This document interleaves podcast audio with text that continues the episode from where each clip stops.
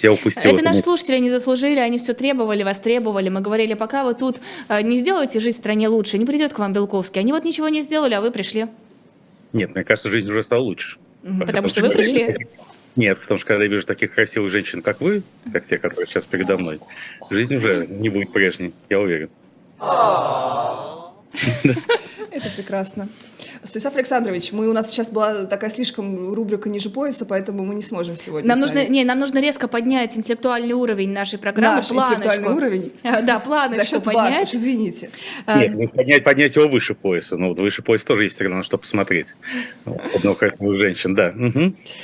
Станислав Александрович, вот вы как психоаналитик, как последователь Фрейда, что можете сказать о речи Владимира Владимировича Пятничной? Начнем так. Я, скорее всего, последователь Карла Густава Юнга, чем Зигмунда Фрейда, но это не важно в данном случае. О речи, о речи э, Владимира Владимировича я могу, у меня есть что сказать. Безусловно, это был человек в состоянии крайней, крайней степени невротизации, э, который понимает, что он проиграл эту игру, и, так сказать, он э, должен, так сказать, натянуть салу на глобус, как гласит известная идиома, чтобы, так сказать, отвлечь внимание от собственного поражения и подменить контекст обсуждения. Он, безусловно, тезисов было два в его довольно длинной речи что уже много, потому что есть много длинных речей, в которых нет ни одного тезиса. Как помнится, известная юмореска Михаила Михайловича Жванецкого в исполнении Александра Шервинта и Михаила Державина, где, значит, один персонаж спрашивает другого про их общий текст. А нет ли здесь второго смысла? Второй отвечает, здесь и первого-то нет. Первый смысл у Владимира Владимировича, безусловно, был. Первый, что он объявил войну на уничтожение Западу, это цель спецоперации Z, обрушение американоцентричного мира. Американоцентричный мир не рухнет, рухнет Российская Федерация в результате возглавляемой Владимиром Владимировичем. Но он решил отложить констатацию этого факта за бездной бури эмоций и э, всяких претензий, которые он предъявлял Западу на тем, что все, все плохое, что произошло в его жизни, это от того, что Запад отверг его любовь. Угу. Он проводил э, спецоперацию долгие годы по принуждению Запада к любви и не смог этого сделать. У него синдром отвергнутого любовника. Естественно, он должен заявить, что сказать, объект его вожделения, которого он не добился, виноват во всех его жизненных неудачах, сам себе является ужасным, а также не имеет ни морального, ни юридического права его критиковать. Ну, естественно, мы неоднократно видели это в классике. Это вполне себе соответствует культурному бэкграунду. Разумеется. А кто он, кстати, из классики? Может быть, говорили раньше, если повторяетесь, извините, кто? Вот Владимир Владимирович из, из Достоевского, например. Ну, а, понимаете, а, Владимир Владимирович еще заслуживает своего классического романа, и, может быть, напишу его я. Поэтому не, буду, я не хочу. Вы знаете, Писатель будет писать или нейросеть? И то, и другое. И без хлеба, пожалуйста, как говорил Винни-Пух. Но а, как, значит, мы знаем, что авторские права на произведение Федора Михайловича Достоевского принадлежат Роману Аркадьевичу Абрамовичу. Вы знаете об этом? Да, да, да. Потому что Абрамович погасил э, карточные долги Достоевского за 19 век. Да, поэтому теперь, собственно, можно переиздать э, произведение Федора Михайловича с именем Абрамовича Под на обложке. Угу. Да, или можно, собственно, войдя в альянс с Абрамовичем, что-то там изменить, подрихтовать, переписать немножечко. И этому никто не может э, э, противодействовать. У меня, кстати, давно была идея, как стать большим писателем. Нужно взять англоязычные версии больших русских романов, ну, их переводы на английский язык, например, Анна Каренина, перевести обратно на русский. Через не Google Translate. Нет, самому перевести, не заглядывая в оригинал. Это будет совершенно другой текст, и всегда можно будет утверждать, что Анну Каренину написал ты сам. Она будет Н, Н Карин, Каринина. да? Это переводе. Это как получится. Угу. Зависит от качества перевода. Но, возвращаясь к тезисам Владимира Владимировича, а не Анна. А, он, второй тезис состоял в том, что он, и последним его шансом остается ядерный удар, и он а, хочет опереться на американский прецедент, американо-японский 1945 года, когда США принудили Японию к капитуляции с помощью ядерного удара по Хиросиме и Нагасаки.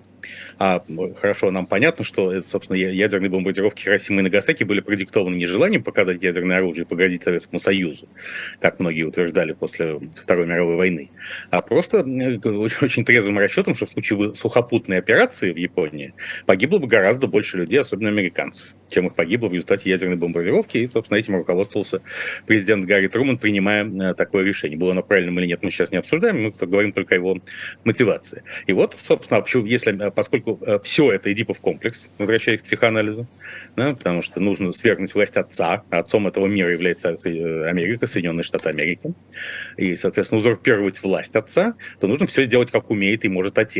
И отцовские поступки легитимируют поступки бунтующего сына. Угу. Бунтующий сын тоже может применить ядерное оружие, поскольку отец это сделал, и он не, может, не имеет морального права заявить, да, что эти люди запрещают мне ковырять в носу, фактически говорится Владимир Владимирович. Если и так имел право сделать отец, подлежащий свержению с престола, то так имею право сделать и я. А более других вариантов нет, потому что у Владимира Владимировича не осталось достаточно важного аргумента в его большом военно-геополитическом противостоянии, которое он ведет по, по, по большому счету сам с собой, но он об этом не догадывается. В нем нет вооруженных сил, они куда-то рассосались. И вот череда скандалов даже последних дней, когда такие знаковые титульные фигуры российской правящей элиты, как Рамзан Ахматович Кадыров или Евгений Викторович Пригожин, на чем свет стоит публично, костерят Министерство обороны и генералов, говорит о многом.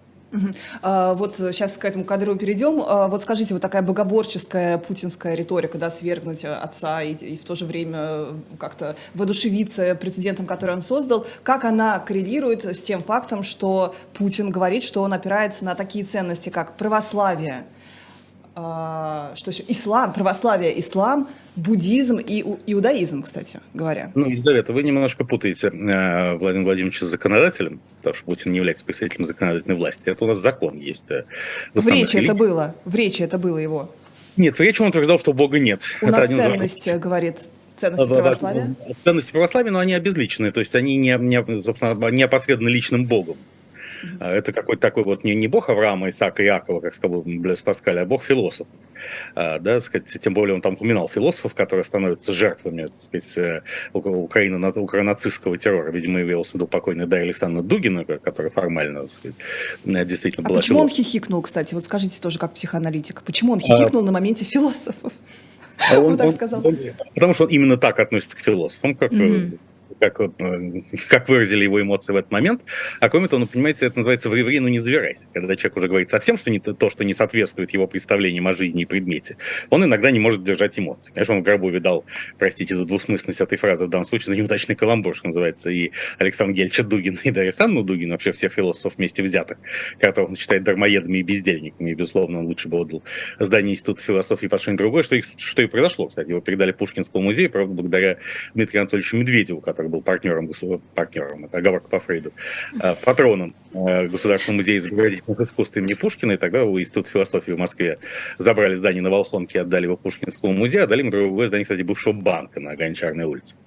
Но это, это мы отвлеклись, но поэтому Путин не мог уже серьезно относиться к той части текста, который от момент он читал. И а он что, впервые видел, что ли? Он прям, ему дали на руки прямо перед выступлением, что ли? Нет, он вообще был крайне невротизирован, он, не мог сдерживать эмоции самого разного толка в этом выступлении. Вот когда он аннексировал Крым 18 марта 2014 года, или когда он записывал обращение к народу, которое было показано в ночь на 24 февраля нынешнего года, он был абсолютно уверен в себе и счастлив. Сейчас перед нами пристал глубоко неуверенный в себе, дестаб, психологически дестабилизированный человек, я говорю, эмоции которого он не, не, все время прорывались наружу, поскольку вся его броня, дополнительно укомплектованная ботоксом или, как говорят, или другими препаратами соответствующая толка, она, к сожалению, не, не выдерживала этого жуткого внутреннего натиска, того, что рвалось из его груди и других важных частей, составных частей его тела. Э, вот, поэтому он, э, так сказать, объявил войну отцу и проиграл. Вот в, этом смысл. Да, поскольку у него нет ничего, кроме ядерного оружия, у него еще энергетический шантаж. Он же обвинил англосаксов э, в подрыве северных потоков. А, и причем буквально на следующий день Николай Плавович Патрушев, его ближайший соратник, секретарь Совета Безопасности, заявил, что нет, таких данных нет, что англосаксы подорвали северные потоки. То есть, Но теперь-то есть, Владимир Путин сказал, значит, есть. Нет, а Патрушев потом Уже сказал. После, да. Сначала. Сначала Путин сказал, что есть, потом Патрушев сказал, что нет. А, поэтому, в общем, как-то ситуация начинает расползаться. А, примитивно, и все это, вот, сказать, было бы, безусловно, забавно, если бы не реальный ядерный энергетический шантаж, который продолжается. Мы знаем, что помимо угрозы применения тактического ядерного оружия и распространенные вчера ролики, где там какое-то ядерное оружие едет уже прямо в Херсон, а сегодня мы знаем, что украинские войска начали наступление на Херсон, еще и вчера «Газпром» прекратил поставки газа в Италию.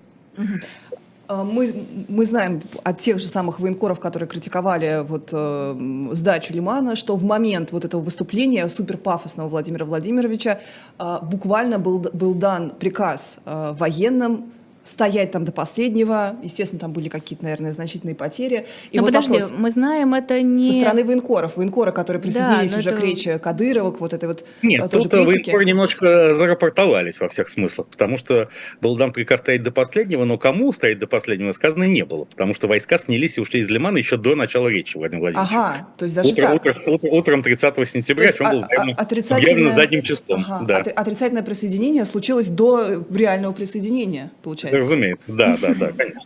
И, Обалдеть. э, видимо, наши украинские партнеры, которые относятся со снисхождением и состраданием к Владимиру Путину, просто не объявляли о о взятии Леймана до окончания его речи, чтобы не портить э, Настроение.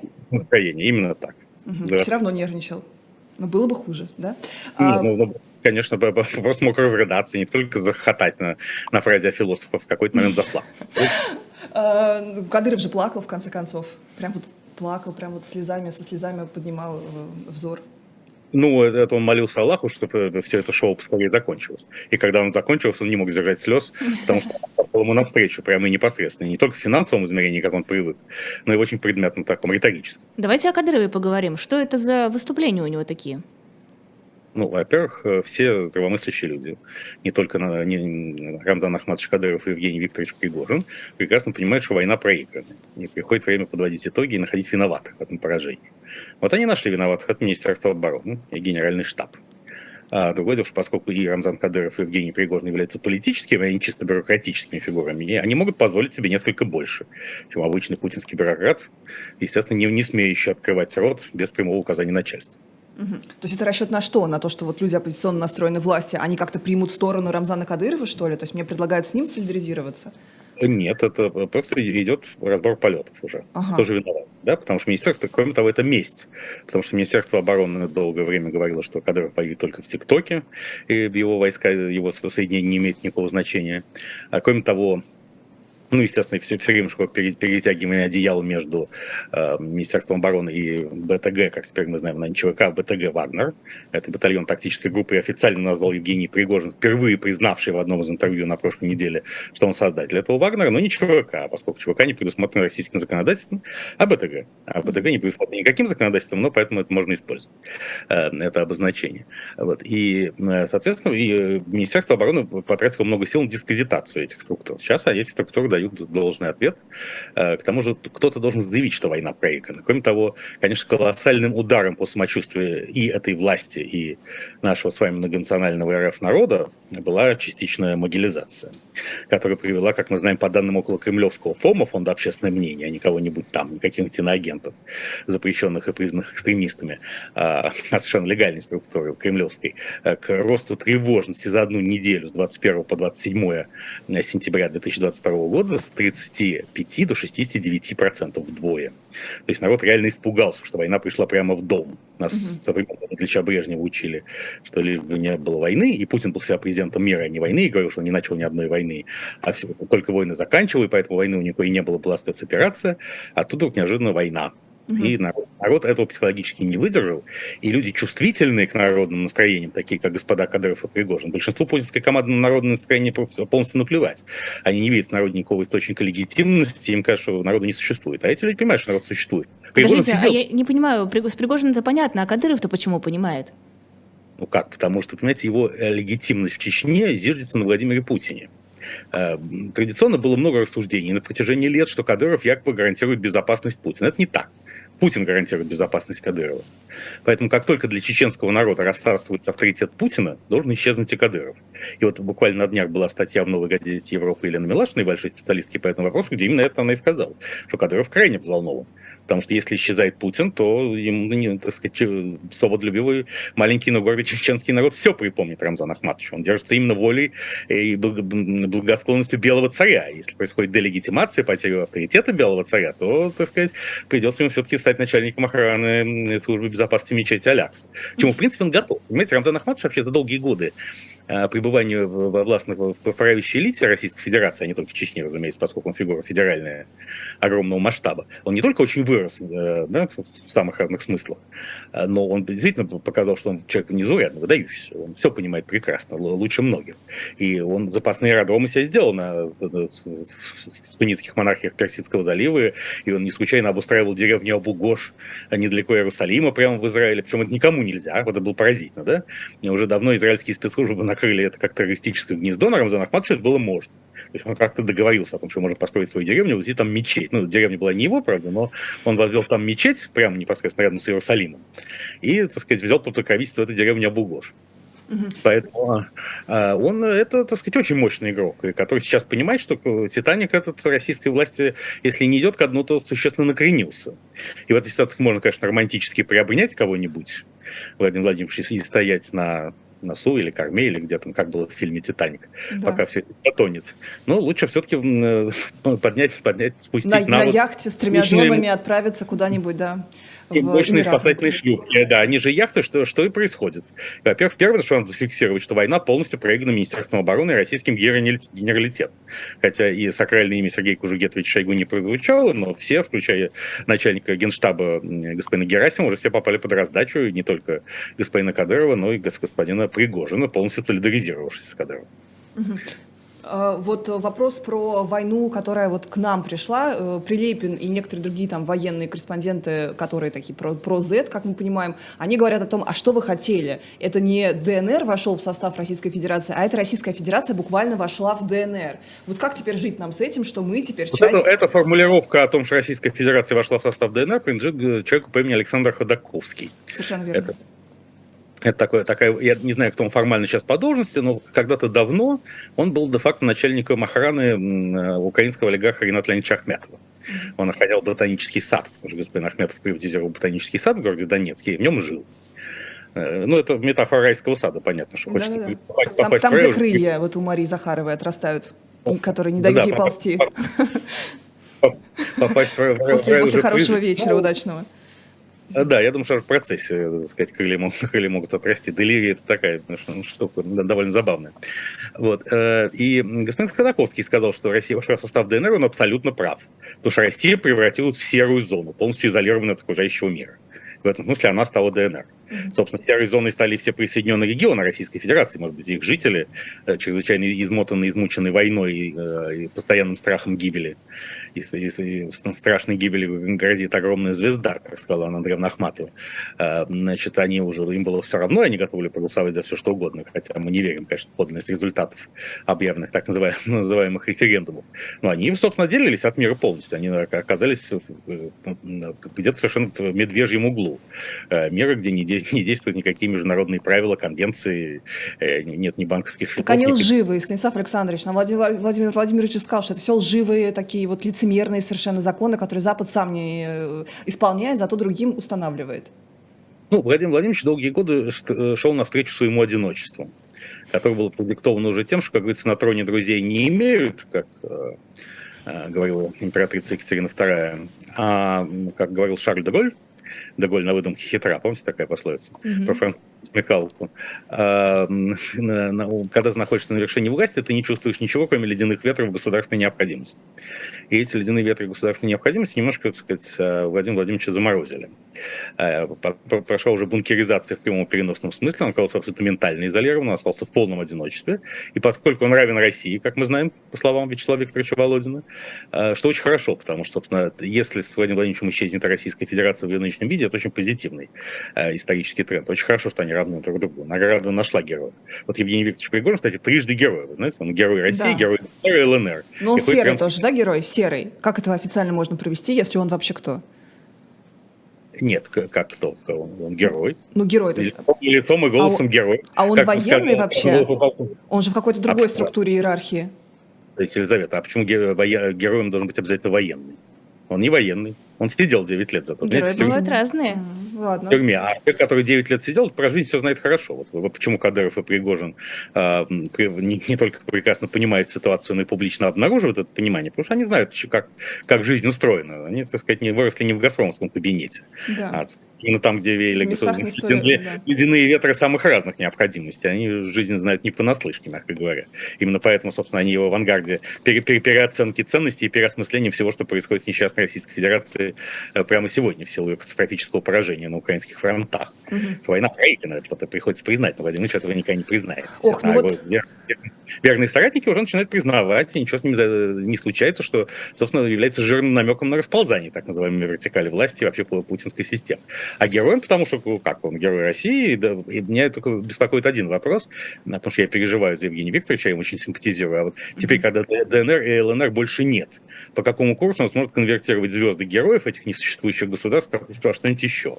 Вот, на что он их обменяет? Государства больше этих нет официально. Вот, ну, посмотрим. Вот, может быть, он меняет на одну звезду Героя России, станет дважды Героем России установлением бюста народных героев. Ну, такой обменный курс, там же уже он установленный. Один Медведчук на там 200 ну, человек. Один, один Медведчук от 150. Да? На 150, да, потому что было еще 55. Да. А, вы всегда говорите про такой образ Владимира Владимировича, вот про эту крысу, загнанную в угол, да, которую он тоже а, упоминал. И вот смотрите, теперь народ, по сути, это крыса, потому что нам какую предоставляют альтернативу? Либо брать оружие и идти на фронт, либо тюрьма. Кто вообще придумал вот эту безумную, тоже какую-то самоубийственную а, альтернативу для русского народа? Нет, придумал ее Владимир Владимирович Путин, потому что вообще все, что он сделает 24 февраля, это такой растянутый суицид.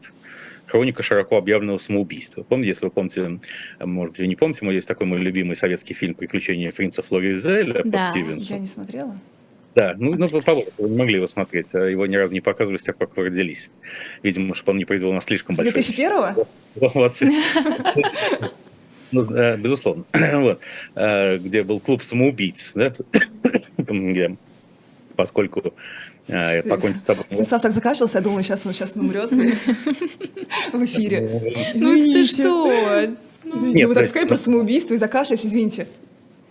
Нет, э, если бы я умер в эфире, рейтинг вырос бы раза в три. Я только, мы я только, меня только цифры интересуют. Мы, мы, мы порадовали старика Венедикта, ничего плохого бы не случилось все-таки началь, ваш начальник Венедиктов, а не я. Радуйтесь, он начальник. Он скажет любой путинский чиновник. Нет, Поэтому нет, я... нет. Вот как бы нам сказал Алексей Алексеевич, радовать нужно зрителей. Да, я, меня только волнуют вот цифры, которые сейчас вот нас Ну, это Алексей Алексеевич, нет, это Алексей Алексеевич должен радовать зрителя, а вы Алексей Алексеевич. И тогда полная радость. Если я умру в эфире, я вас уверяю, так сказать, э, равную по рейтингу программы практически не будет ни до, ни после на протяжении многих лет. Видите ли, мы пытаемся планировать на будущее, и мы бы хотели, чтобы вы все-таки каждое вот наше воскресенье к нам выходили в эфир, а если вы умрете, то не получится. Нет, ничего подобного. Вот я хочу отрекламировать, пользуясь случаем, телеграм-канал Нейросеть который полностью делается с помощью искусственного интеллекта, является моим информационным спонсором. Призываю всех подписываться на телеграм-канал Белковский, поэтому, когда мне не будет живы, будет выходить мой аватар, прекрасно работающий на искусственном интеллекте, и никто не заменит э, этой подмены, это будет символ эпохи.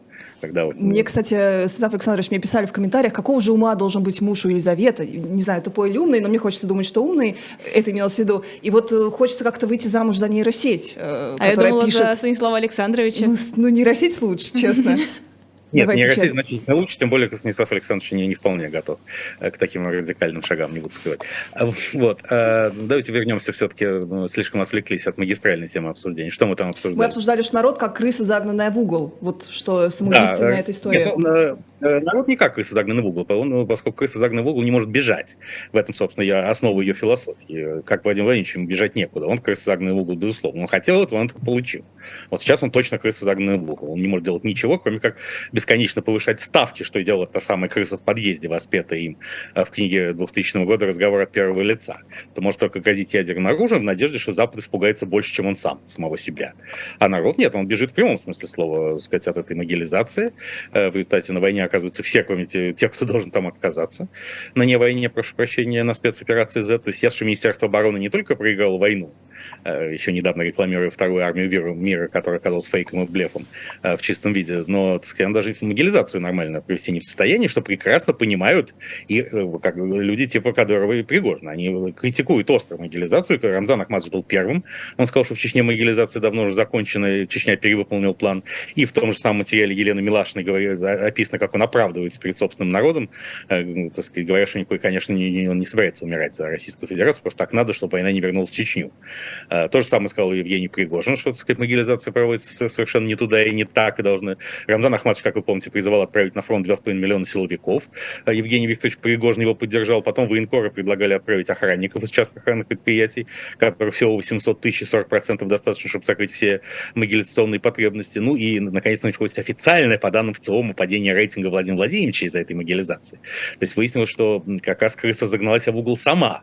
Mm-hmm. То есть это, это не просто крыса загнанная в угол, а крыса сама загнанная в угол. Mm-hmm. Что, безусловно, отражает общий суицидальный тренд имени 24 февраля, отражающий, в свою очередь, опять я отрекламирую себя, что Венедиктов не любит, но мы его так порадовали перспективами моей смерти в эфире, что его простит. Посмотрим, а, кстати. Да. Так это последний возможно. Может, люди видят меня в последний раз, что а потом будут видеть только аватар, разницы не будет, будет даже лучше. Никто не узнает. Да. Это же клоны. А у Владимира Марте Владимировича? В марте 2016 года была моя статья в издании СНОП, которую СНОП предусмотрительно убрал с своего сайта э, как раз, по-моему, 25 февраля. Э, Путина довольно нервно, где было предсказано, что Путин совершит суицидальную попытку в конце своего правления. Ну, суицидальную не в прямом смысле слова, хотя и неизвестно, что там будет, да, ну, а в, в политическом. Вот он ее и совершил. Он должен разрушить тот мир, которому он верой и правдой служил. А это был американоцентричный мир. Потому что веренная по печенью Владимира Владимировича Российская Федерация была образована летом 90, 1990 года года уже в рамках и в составе американцентричного мира. Американцентричный мир существует с 9 ноября 1989 года, когда рухнула Берлинская стена, исчез советский блок, и коммунизм, было зафиксировано историческое поражение коммунизма как конкурирующего по отношению к американского проекта. И э, именно американцентричный мир привел Владимира Путина к власти и легитимировал его всю жизнь. И даже последние 8 лет, вспомним этот сакраментальный вопрос, что вы делали последние 8 лет, последние 8 лет Европа ублажала Владимира Владимировича, увеличивала свою зависимость от него, особенно э, в энергетической сфере. Этот мир он решил обрушить как Самсон храм себе на голову, что он очень последовательно делает. И вот это абсолютно контрпродуктивное, что было очевидно всем, кроме него, э, могилизация, здесь, так сказать, ничего не может быть не последний, но очень важный гвоздь, соответствующий гроб. Чуть пошел работать, сразу труп, как был да. композитор сплин. Смотрите, вот такая вот э, какая-то новая реальность, в которой прогнозы с вероятностями, там, с какими-то процентами вероятностей ядерного взрыва, примен... возможности применения ядерного оружия, она вот ну, действительно стала вот нашей такой Разумеется, Рамзан Ахматович Кадыров, вчера обрушившись на руководство Минобороны и Генштаба э, в своем телеграм-канале, он прямо призвал к применению тактического ядерного оружия. Э, там написано, что уже пора, у нас нет выхода, фактически, сказал Рамзан Ахматович Кадыров, кроме как применить ядерное оружие малой мощности. Что такое малой мощности в переводе с кадыровского на другие языки? Это тактическое ядерное оружие. Кстати, многие заметили, что лексикон Рамзана Ахматовича был не его стандартный. Кто-то вместо это... него пишет? Да, да, кто-то, кто-то, так сказать, большие специалисты какие-то писали. Решили все-таки такую а серьезную вещь не доверять вечером, вечером был у Кириенко и специально сфотографировался с Кириенко и с Собяниным вот сразу после своего этого выступления. Ну, а почему нет? Это же все делается для собственного чеченского народа. Понимаете, Рамзан Ахмадович должен постоянно подчеркивать, что он является влиятельной фигурой в Москве это, это важный, важный элемент его стабильности в самой Чечне, где у него довольно много, мягко говоря, недоброжелателей. И именно его, то, что он держит за бороду белого царя, это важнейшая часть его легитимности. Поэтому дестабилизация власти белого царя для Рамзана Ахматовича смерти подобно. Он должен это как превентивно реагировать и нейтрализовывать угрозы для самого себя в, в контексте его взаимодействия с собственным э, чеченским народом, который ничего не забыл и не простил, разумеется, за все эти 20 лет, что кадыровский клан находится в той или иной форме у власти. Вот. И, э, да, мы говорили про, про могилизация, конечно, так сказать, э, она всеми оценивается примерно одинаково, кроме Владимира Путина, который действует в классической логике крысы загнанный в угол. Выйти из этого угла невозможно. Будет применено, то есть ядерное оружие, вы считаете? Да, тоже? так вот, да, Рамзан Ахматович призвал к применению тактического ядерного оружия, но э, на самом деле он имел в виду не это. Это была просто обратная сторона констатации поражений, что из-за того, что российские войска оказались недееспособны, а плох тот Рамзан Ахматович Кадыров, который не может хотя бы внутренне позлорадствовать поражению российской армии, ведь он сам ее разгромил. А, ну, не он сам, а отец его, да, так сказать, его, его, его, э, поколение его отцов разгромило российскую армию в, чеченско, в чеченских войнах. Это уже официально признается, что как будто там произошло умиротворение. На самом деле Россия просто проиграла чеченскую войну. И, конечно, плохо тот чеченец, который лишний раз не, не, не уколет российскую армию не покажет ей, что она осталась такой же недееспособной, как и была 20 лет назад, или 25. Ну, такое, ей казалось, что она стала другой. И второй армии мира. Ничего подобного. Другой она не стала. Это абсолютно отсталое войско, построенное по лекалам 19 века.